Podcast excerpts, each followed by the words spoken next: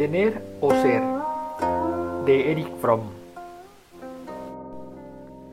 En esta obra se plantea al lector la disyuntiva entre tener o ser. El verbo ser aquí se manifiesta como una oportunidad para el hombre hacia la liberación que le conlleve a una paz interior y felicidad. La sociedad contemporánea y su estructura económica de libre mercado ha encaminado al hombre hacia una enajenación por el consumo y el trabajo, perdiendo el amor a sí mismo y priorizando como una meta las posesiones.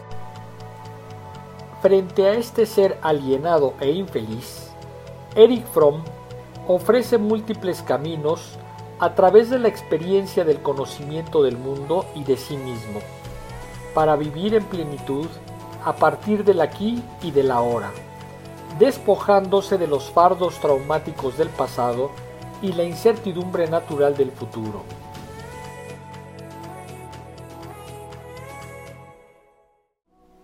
La construcción del hombre nuevo a partir del ser parte, entre diversas actitudes positivas que se muestran en el libro, de sentir la alegría que causa dar y compartir, amar y respetar la vida en todas sus manifestaciones, desarrollar el pensamiento crítico, no engañar, gozar de una libertad no arbitraria, sino que ofrezca la posibilidad de ser uno mismo, y no un atado de ambiciones, sino una estructura delicadamente equilibrada que en todo momento se enfrente a la alternativa de desarrollarse o de caer, vivir o morir.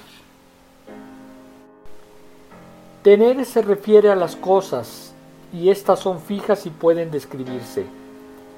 Ser se refiere a la experiencia, y la experiencia humana es, en principio, indescriptible. Ser es renovarse, crecer, fluir, amar, trascender el egocentrismo, es comprender el verbo dar.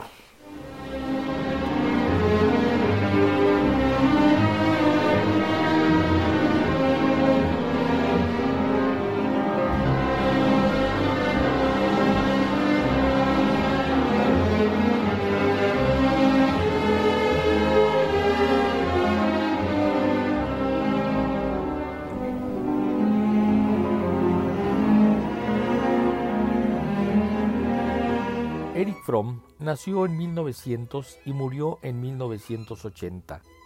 Psicoanalista y psicólogo social de origen alemán, estudió en la Universidad de Heidelberg y en 1949 se trasladó a México e impartió clases en la Universidad Nacional Autónoma de México, donde fundó la sección psicoanalítica de la Escuela de Medicina.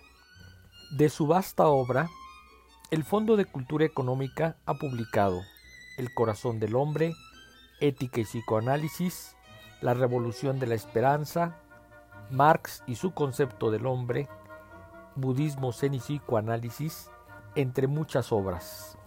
Quédate en casa leyendo.